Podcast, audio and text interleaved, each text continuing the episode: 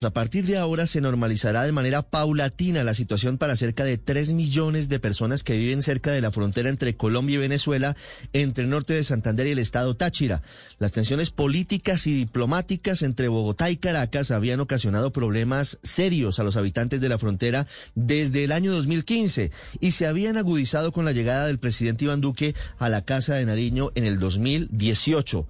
Luego de un trabajo silencioso de funcionarios de la gobernación del norte de Santander, que se propusieron como meta la estabilización de la frontera avanzando en mesas de trabajo con autoridades locales de Venezuela, finalmente el régimen de Nicolás Maduro retiró los contenedores cargados con escombros que mantenían bloqueado el paso por los puentes fronterizos desde febrero del 2019, cuando la oposición venezolana intentó ingresar a territorio de ese país con decenas de camiones cargados con alimentos. En ese momento, el presidente Iván Duque dijo desde Cúcuta que al régimen de Nicolás Maduro le quedaban horas hace ya más de dos años y medio. Colombia había dado el primer paso en junio de este año, cuando reactivó de manera unilateral los pasos terrestres y fluviales entre los dos países por motivos humanitarios y para promover la reactivación económica, decisión que fue rechazada por el régimen de, Maduro. Finalmente, cuatro meses después, las autoridades venezolanas decidieron la normalización paulatina del paso entre los dos países y el restablecimiento de relaciones comerciales con el Estado Táchira, prácticamente inexistentes desde el año 2015.